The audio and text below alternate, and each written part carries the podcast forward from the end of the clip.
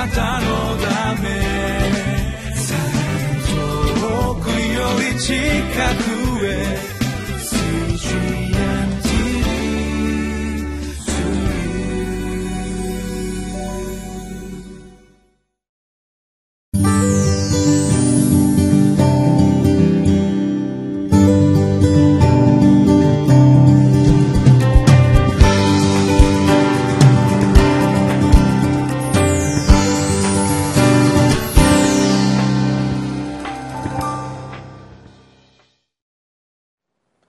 皆さんこんにちは。いかがお過ごしでしょうか？上野芝キリスト教会の三好明久です。今日もリビングライフのテキストを用いて神様の言葉である聖書からご一緒に教えられてまいりましょう。本日は8月7日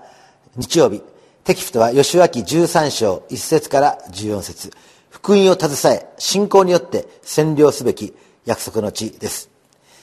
ヨシアは約束の地を占有しましてイスラエルの人たちはいよいよこれから分割してその土地をもらうと、まあ、そういうところになっていたわけですけれども神様はヨシアに言います。ヨシアは年を重ねて老人になった。主は彼に仰せられた。あなたは年を重ね老人になったがまだ占領すべき地がたくさん残っている、えー、すごいことを言うなと思ったわけですけれどもまさに私たちは成功したリーダーそのリーダーがさらに神様の祝福を求めて生きるための3つのステップについてご一緒に教えられてまいりましょ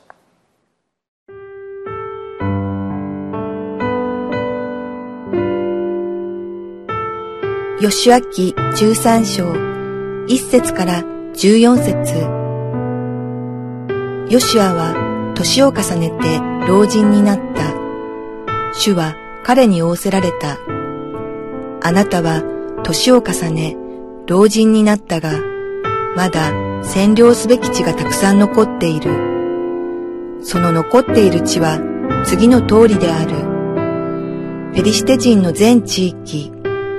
ゲシュル人の全土、エジプトの東のシホルから、北方のカナン人のものとみなされているエクロンの国境まで、ペリシテ人の五人の領主、ガザ人、アシュドデ人、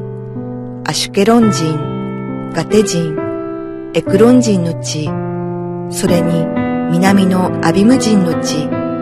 カナン人の全土、シドン人のメアラからエモリ人の国境のアフェクまでの地、またヘルモン山のふもとのバールガドからレボハマテまでのゲバル人の地、およびレバノンの東側全部、レバノンからミスレホテ・マイムまでの産地のすべての住民、すなわち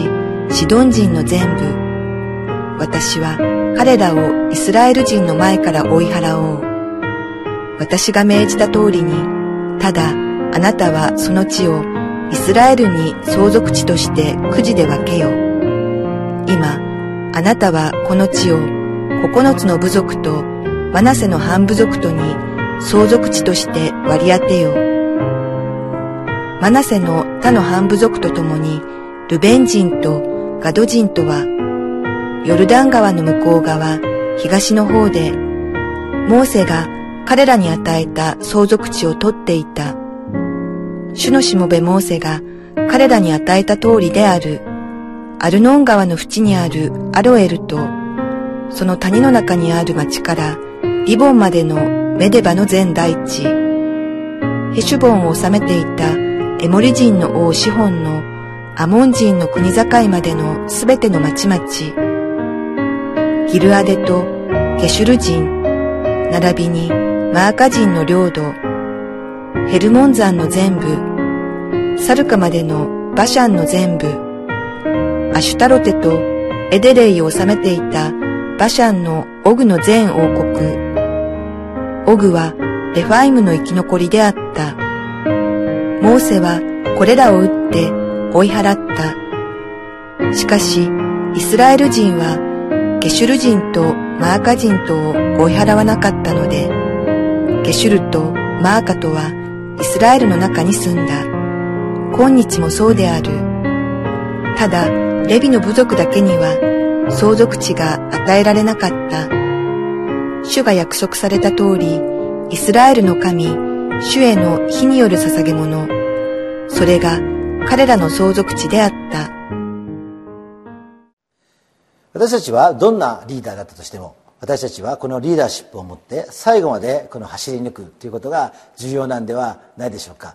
リーダーがですね途中で何か人生の終わりの方にですね、まあ、晩節を汚すじゃないけれども何かうまくいかないことがなりますと神様の栄光はもちろん現れないし私たちが人生においてこの最後まで神様に従い通すということは非常にこの重要なことではないかと思うわけです。で、その時に、このヨシュアはですね、もちろんこの荒野を40年さまよってですね、そしていよいよこのモーフェが死んで自分はリーダーになって、そして約束の地にやってきて、いよいよ戦いに勝って、この、もういよいよですね、もうやれやれっていうか、そういう感じになってもおかしくないわけですけれども、もしかし実際にはですね、ヨシュアがこの約束の地を取った時に、まだこの実際にはこのイスラエルがコントロールできていなかったところがですね、あったわけですよね。ペリシテ人の地とかですね、この北の方とかですね、こう、あ、ありましてですね、実際にまだ、えー、この完全にこの、まあ、約束の地を取っていなかった。まあ、実際にはダビデの時にですね、このイスラエルはこの領土を最大に拡大したって言われてるんですけれども、ですからまあ、まあ、その始まりっていうか、約束の地を得ていくための、まあ、ようやくですね、この、えー、始まりについたって言ってもいいわけです。ですから、ヨシュはですね、この最後までこの人生を走り抜くっていうことが要求されるし、それがですね、この非常にこの重要なことになっていく。リーダーシップがどのような模範を示していくのかっていうことが、これからの地ですね、イスラエルにとってもまあ重要であるということがわかるわけなんですけれども、ここでですね、ヨシュアは、今も言いましたように神様がですね、あなたは年を重ね、老人になったが、まだ占領すべき地がたくさん残っていると言われるようにですね、まあ、確かに残っているわけですから、ヨシアとしたらですね、まあ、やれやれって言ってる場合じゃないと、えー、神様、これからどうしたらいいんでしょうかと、まだまだ土地に残ってるから、まだまだどうしたらいいんでしょうかということをですね、この神様にこの問わなければならないというような状態にあったことがわかるわけです。ですから私たちはですね、まあ、何か達成したらですね、何か達成して、ああよかったなっていう、まあ、そういう気持ちになるのはわからないでもないですけれども、そういった時に罪を犯しやすいしね、そういった時になんか人間っていうのはですね、なんか変なことしちゃうっていうこともありますからね、いつでもこの神様にさらに神様、次は何をしたらいいでしょうかっていうことをですね、これを求めるってことは重要なんじゃないでしょうか。最後までこの父の御業を求めてですね、えー、私たちは神様の栄光を求めていく。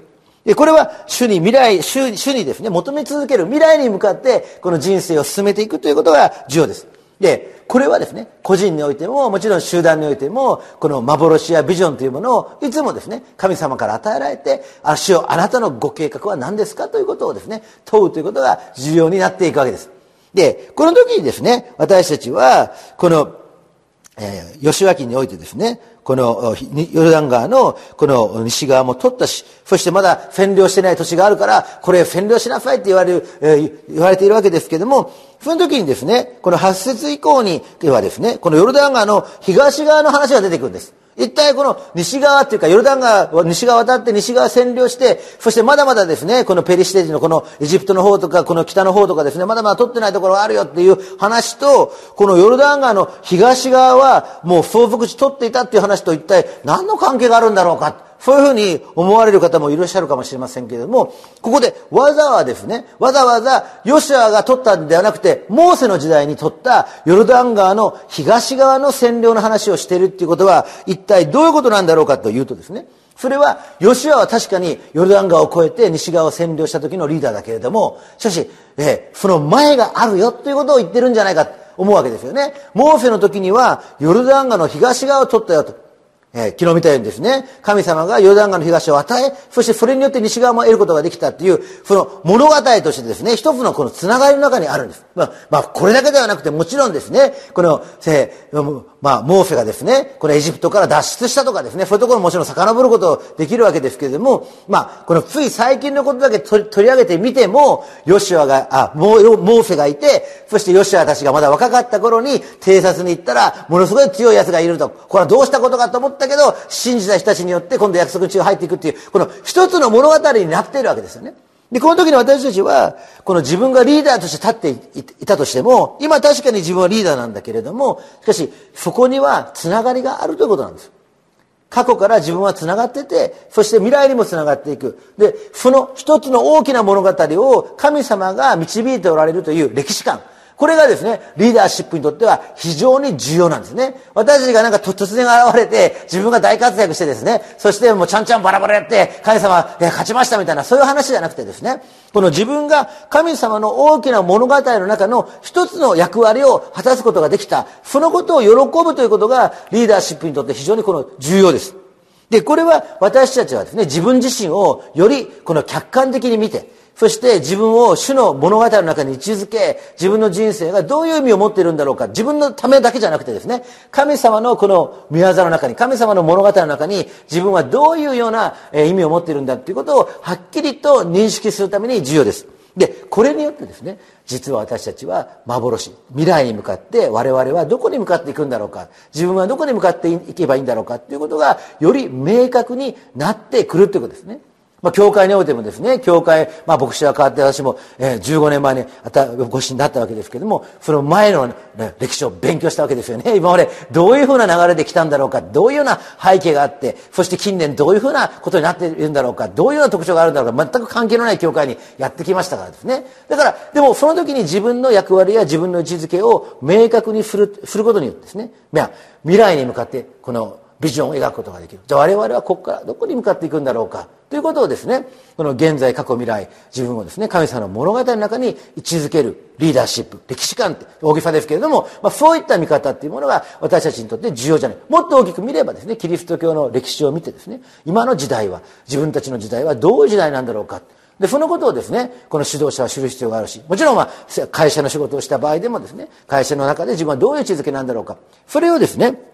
リーダーシップを取っていくときに、この、えー、物語の中に自分を位置づけ、そして客観的に自分を捉えていくということが重要になるんじゃないでしょうか。そして3番目ですね。まあその時に私たちはまあ14節に、ただレビューの部族だけは相続地が与えられなかった主が約束された通り、イスラエルの神、主への火による捧げ物、それが彼らの相続地であったと書かれているようにですね。レビュ族はこの生贄を捧げるのが仕事ですよね。生贄はまいろいろありますけれども、一番重要なのはこの罪の許しですよね。全焼の生贄を捧げ、そして和解の生贄を捧げ、在家の生贄を捧げ、この神様との関係をこのしっかりとしたものにしていくことが重要です。これは私たちがリーダーシップを取っていくときに、何よりも自分と神様との関係、罪の許しを中心とする神様との関係が、いつもしっかりとしたものになっていく。これがなければですね、私たちがどれだけこの実際の仕事でうまくいっているように見えても、必ず罪の問題が足を引っ張って、そしてこの晩節を汚すということになっていくんではないでしょうか。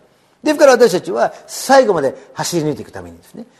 神様に新しい幻をもらう。そのために今までを振り返り、そしてその自分の以前から振り返り、自分を歴史の中に位置づけて、そしていつもこの歴史を導いておられるのは主である。この人との親しい交わりを与えてくださったイエス・キリストにある贖いそのことをいつも感謝して歩ませていただきたいと思います